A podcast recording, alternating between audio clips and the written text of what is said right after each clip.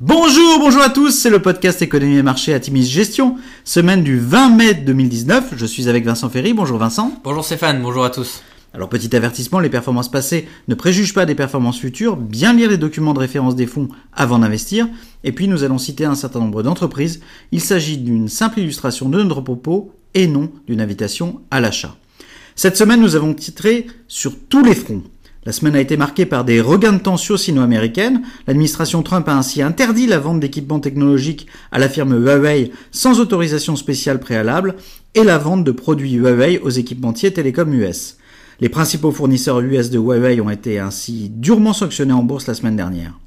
Pékin a menacé d'interrompre les négociations sino-américaines et, signe analysé comme des représailles, la Chine a vendu des trésoreries US dans des volumes au plus haut depuis deux ans et demi.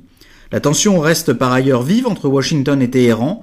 Donald Trump est allé jusqu'à tweeter qu'un conflit sonnerait la fin officielle de l'Iran.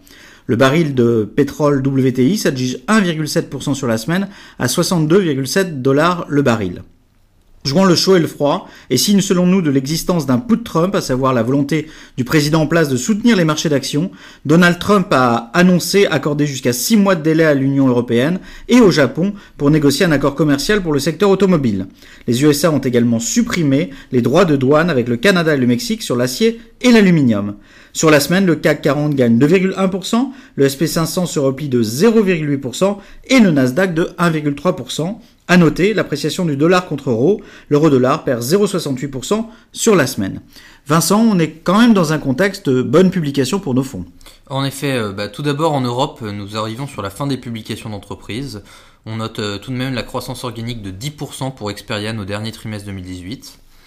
Euh, aux États-Unis, on a aussi eu beaucoup de bonnes publications, notamment Applied Materials, Cisco et Tech2, qui rassurent les investisseurs dans un contexte global actuellement complexe pour les valeurs de la tech.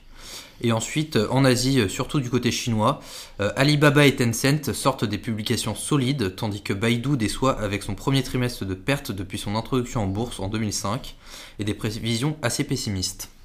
Alors en conclusion, les prochains jours vont être complexes à appréhender avec des inquiétudes quant aux conséquences des sanctions sur Huawei. Google vient ainsi de suspendre une partie de ses activités avec le géant chinois et le risque d'une escalade dans les sanctions globales USA-Chine. La semaine prochaine sera par ailleurs marquée par une salve de publications du côté des distributeurs US avec notamment Target, Best Buy, Home Depot et Loves pour nos fonds.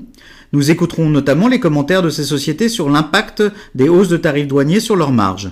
Du côté des élections, nous surveillerons les résultats officiels des élections en Inde. La coalition du Premier ministre Narendra Modi est donnée gagnante, ce qui a fait monter les marchés indiens.